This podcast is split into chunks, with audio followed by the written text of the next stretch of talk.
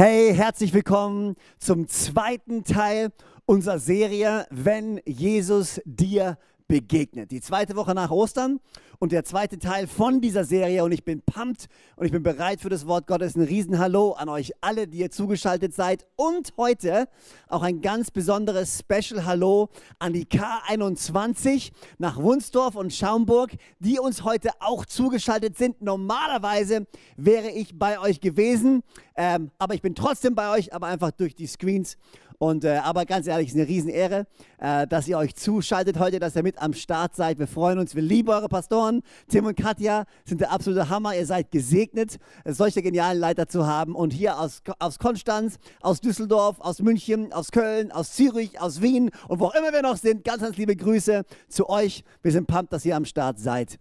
Wir sind im zweiten Teil unserer Serie, wenn Jesus dir begegnet. Und ich habe angefangen, letzte Woche darüber zu sprechen, über den Zeitraum nach Ostern. Das heißt, du hast den, den Tod vom, von Jesus am Kreuz an Karfreitag, du hast die Auferstehung am Sonntag, wie wir sie feiern, und dann kommt eine Zeit von 40 Tagen.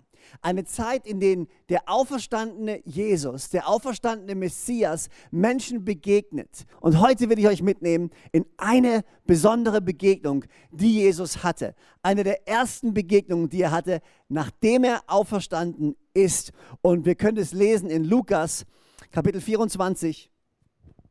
Von daher schnappt euch eure, Bibelste eure Bibelstellen, schnappt euch eure Bibeln, eure Notizblöcke, seid ihr bereit? Ja? Alright, sehr gut. Ist ein bisschen eine längere Bibelstelle. Ich lese sie vor aus der neuen Luther-Übersetzung. Lukas Kapitel 24 und ihr dürft gerne mitlesen. Und ich fange an ab Vers 13. Ähm, es ist eine Begegnung, die Jesus hat mit zwei Jüngern, mit zwei Menschen, die auf dem Weg nach Emmaus waren. Und siehe, zwei von ihnen gingen an demselben Tag in ein Dorf mit dem Namen Emmaus, das 60 Stadien von Jerusalem entfernt war. Witzig, also 60 Stadien von Jerusalem entfernt. Äh, schon damals gab es Fußball und äh, Fußball war eine ganz zentrale biblische Message, auch schon damals 60 Stadien entfernt. Es war so zentral, dass sie sogar Entfernungen in, Fußballstadien gemessen haben. Äh, umgerechnet, 60 Stadien sind ungefähr 11 Kilometer, falls du dir die Frage stellst. Ähm, ist es ein wichtiges Detail? Nein, ist es nicht. Warum habe ich gesagt? Keine Ahnung, ich finde es witzig. Okay. Ähm, zwei von ihnen gingen an demselben Tag in ein Dorf mit dem Namen Emmaus, das 60 Stadien von Jerusalem entfernt war. Und sie redeten miteinander über alles, was geschehen war. Da, als sie so redeten und sich miteinander besprachen, näherte sich Jesus selbst und ging mit ihnen aber ihre Augen wurden gehalten. Sie erkannten ihn nicht. Er sprach aber zu ihnen, was sind das für Reden, die ihr unterwegs miteinander wechselt und warum seht ihr so traurig aus? Da antwortete ihm einer mit dem Namen Kleopas, Big C. Bist du der Einzige unter den Fremden in Jerusalem, der nicht weiß, was in diesen Tagen dort geschehen ist? Und Jesus fragte sie, was denn? Sie aber sagten zu ihm, naja, das von Jesus, den Nazarener, der ein Prophet war, mächtig in Taten und Worten vor Gott und allem Volk. Und wie ihn unsere Hohepriester und Obersten zur Verurteilung zum Tode übergeben haben und ihn kreuzigten. Wir aber hofften, dass er es sei, der Israel erlösen sollte. Und über alles das ist heute der dritte Tag, seitdem all das passiert ist. Auch haben uns einige unserer Frauen erschreckt. Die sind früh bei dem Grab gewesen und haben seinen Leib nicht gefunden und kommen und sagen uns, sie hätten ein, eine Erscheinung von einem Engel gesehen und der sagte, er lebe. Und einige unter unseren sind dann zum Grab und fanden es so, wie die Frauen es sagten, aber ihn sahen sie nicht. Und er sprach zu ihnen, O ihr Toren und ihr trägen Herzens, an all das zu glauben, was die Propheten geredet haben, musste nicht Christus solches erleiden und in seine Herrlichkeit eingehen. Und er fing an von Mose und allen Propheten und erklärte ihnen aus allen Schriften, was von ihm selbst gesagt wurde. Und sie näherten sich dem Dorf, wo sie hingingen. Und er stellte sich, als wollte er weitergehen. Da nötigten sie ihn und sagten, bleibe bei uns. Denn es wird Abend und der Tag hat sich geneigt. Und er ging hinein, um bei ihnen zu bleiben. Und es geschah, Vers 30, und es geschah, als er mit ihnen zu Tisch saß, nahm er das Brot, segnete es und gab es ihnen. Da wurden ihnen die Augen geöffnet und sie erkannten ihn. Und er verschwand vor ihnen. Und da sagten sie zueinander, brannten nicht unsere Herzen, brannte nicht unser Herz, als er auf dem Weg mit uns redete und uns die Schriften öffnete. Und ich danke dir für das Wort heute. Danke, dass du zu uns sprichst. Danke, dass du jeden Einzelnen kennst, der jetzt meine Stimme hört, der jetzt zuschaut. Danke, dass du einen Plan und eine Berufung hast. Gott, öffne unsere Herzen, damit wir dich kennenlernen können, besser kennenlernen können, reif werden können, nach vorne gehen können. Gott, zeig uns, wer du wirklich bist in diesen Momenten, die wir haben miteinander.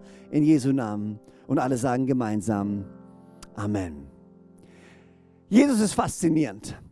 Wir haben letzte Woche schon kurz darüber gesprochen gehabt. Weißt du, er ist Christus.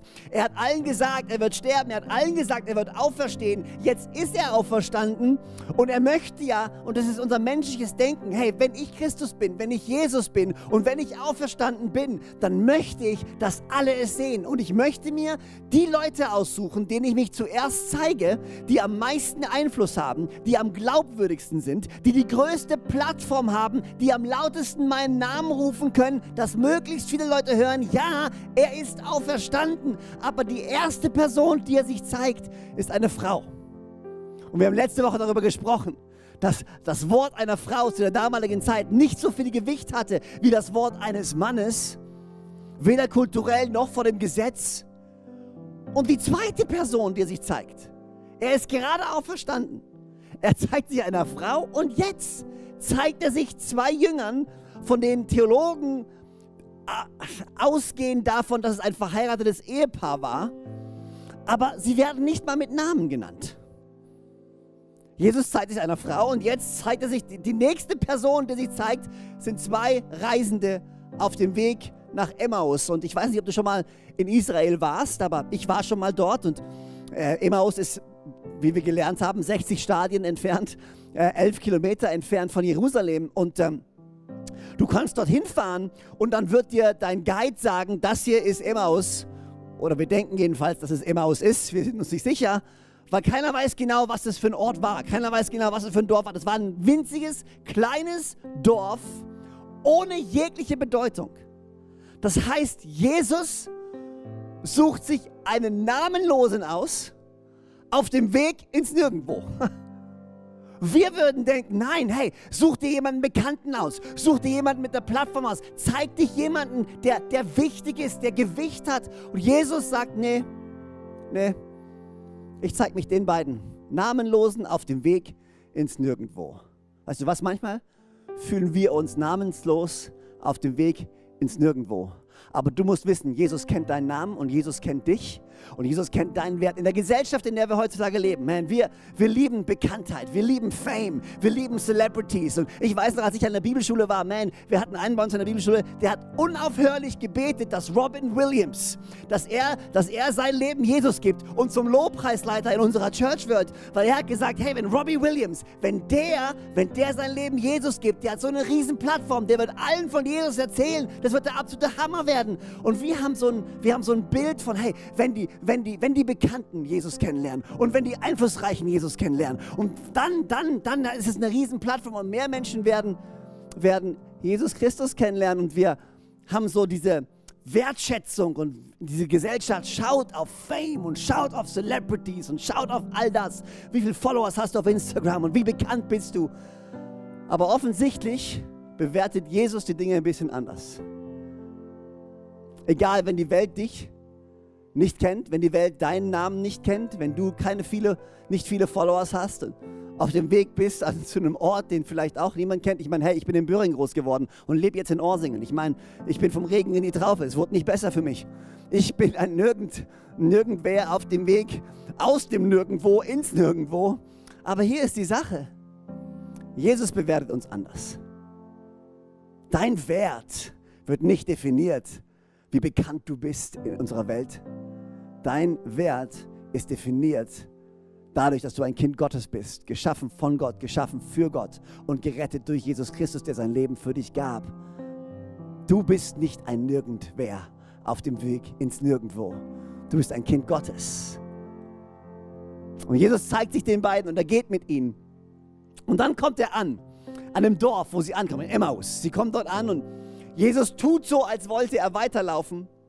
Und die beiden sagen, ah nee, nee, nee, bleib noch, bleib noch da. Und ich finde es interessant, weil irgendwie haben die beiden mit Jesus gesprochen und sie wussten nicht, wer er ist. Sie haben ihn nicht erkannt. Und ich finde es interessant, weißt du, manchmal, manchmal sind wir so nah an was dran, dass wir es gar nicht mehr sehen.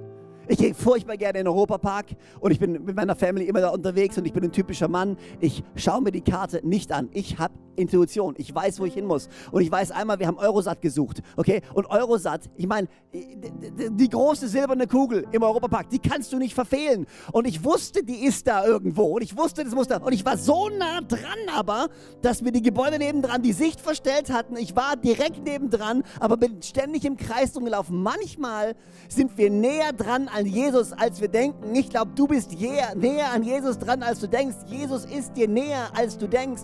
Aber du rechnest rechnest nicht damit, ihn zu finden. Ich habe mir überlegt, warum erkennt man gewisse Dinge nicht? Der erste Grund, warum man Dinge nicht erkennt, ist, weil man nicht damit rechnet.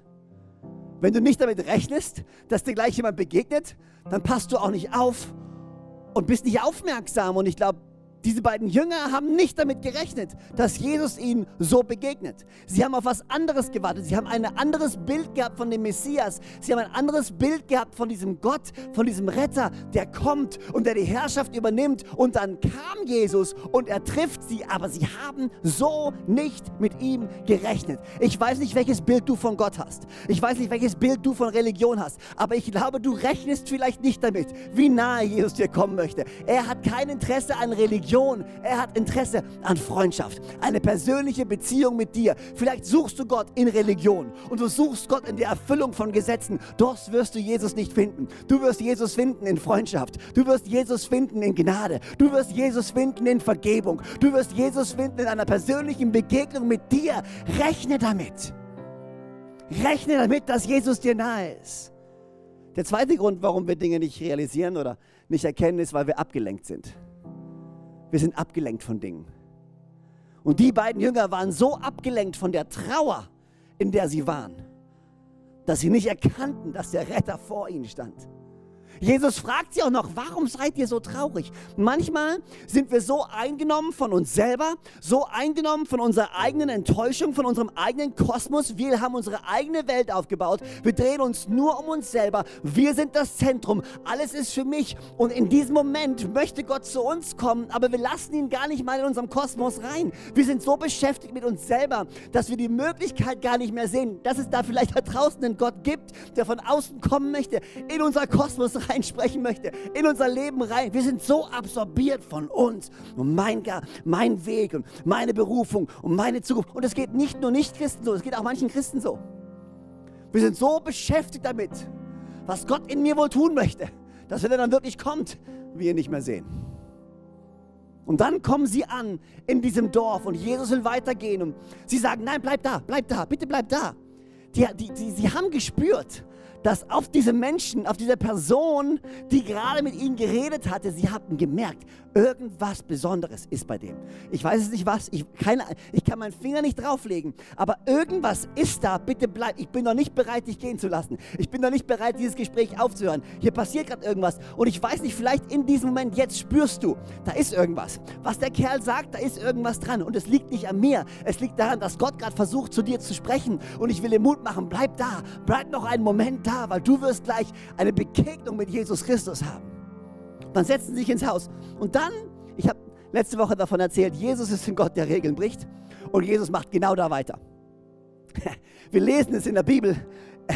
Sie saßen dort, nachdem sie ihn genötigt hatten, bei ihm zu bleiben. Und es geschah, als sie zu Tisch saßen, Vers 30. Da nahm er das Brot, segnete es und brach es und gab es ihnen. Äh, also, keine Ahnung, ich bin nicht gut in Etikette. Ich habe den Knigge nicht studiert.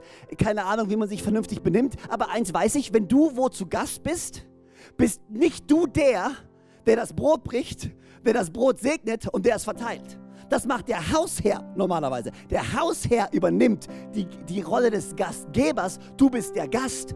Aber weißt du was? Jesus möchte kein Gast in deinem Leben sein. Jesus möchte Hausherr in deinem Leben sein. Und ich liebe es, wie er einfach Verantwortung übernimmt und seine Rolle einnimmt. Und weißt du, genau das ist, was Jesus in deinem Leben sein möchte. Er möchte kein Gast sein, er möchte Herr von deinem Leben sein. Er möchte kein Gast in deinem Herzen sein, er möchte Herr von deinem Herzen sein. Er möchte dir zeigen, wie gut er ist und er möchte das Brot brechen und er möchte dich segnen und er machte es. Er brach das Brot, weil er Herr sein möchte in deinem Leben. Und dann steht hier, in dem Moment wurden ihnen die Augen geöffnet. Das Wort, das griechische Wort, was hier benutzt wird für die Augen geöffnet, ist Epigenosko. Epigenosko, was so viel heißt wie eine voll, vollkommene Offenbarung. Es fiel ihm wie Schuppen von den Augen. Das ist der Messias. In dem Moment, in dem Jesus das Brot brach, fiel es ihm wie Schuppen von den Augen. Es gibt verschiedene Auslegungen und verschiedene Prediger, die verschiedene Variationen davon predigen. Ich habe sie alle gehört. Manche Leute sagen, wie brichst du das Brot? Es ist der Moment, in dem er das Brot bricht und seine Hände nach außen wendet und es ihnen gibt, dass sie seine Wunden gesehen haben und realisierten, das ist Jesus. Aber ich denke zurück an das Abendmahl. Jesus saß schon mal mit ihnen und Jesus brach schon mal das Brot. Und Jesus hat gesagt, das hier ist mein Leib, gebrochen für euch.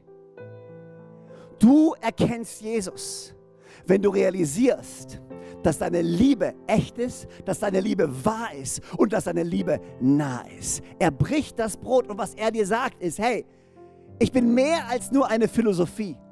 Ich bin mehr als nur eine Theologie.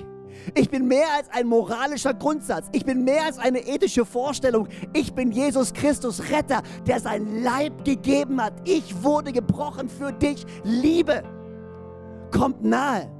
Liebe geht ein Risiko ein. Er gab sein Leben, ohne zu wissen, ob wir ihn annehmen würden oder nicht. Er gab es trotzdem. Und Liebe macht sich die Hände schmutzig. Liebe ist bereit zu opfern. Und ich glaube, in diesem Moment haben sie realisiert, wow, wir haben gerade eben mit ihm geredet und er hat uns sich gezeigt in den Schriften von Mose, durch alle Propheten. Und wir haben intellektuell verstanden, das ist Jesus. Aber unser Glaube ist viel mehr als nur intellektuelles Denken. Ja, es ist wichtig, dass wir theologisch verstehen, dass wir die Theorie begreifen, dass wir ihn sehen in jedem Buch. Aber dann sagt Jesus, habe ich euch erklärt, wer ich bin, aber jetzt lass mich dir zeigen, wer ich wirklich bin. Ich gab mein Leben für dich. Unser Glaube ist nicht Theorie. Das Fundament unseres Glaubens ist eine persönliche Begegnung mit Jesus. Jesus kommt und er setzt sich mit dir hin. Erst läuft er mit dir. Auf dem Weg, wo auch immer du hingehst. Und er erklärt sich dir und er zeigt sich dir und er redet mit dir. Aber was er wirklich will, ist sich hinsetzen mit dir und dir zeigen, wie sehr er dich wirklich liebt. Nämlich so sehr, dass er sein Leben gegeben hat für dich. Diese Begegnung, die er hat mit diesem Ehepaar, zeigt das Herz, was Jesus hat. Er ist nicht gestorben für die Bekannten, er ist nicht gestorben für die komplett Einsamen, er ist für jeden gestorben. Für alle. Egal wie groß oder wie klein der Name, egal wie groß oder klein das Ziel, egal wo du auf deiner Reise stehst in deinem Leben. Jesus sagt, hey, hey, hey, lass mich mit dir gehen und lad mich ein in dein Haus.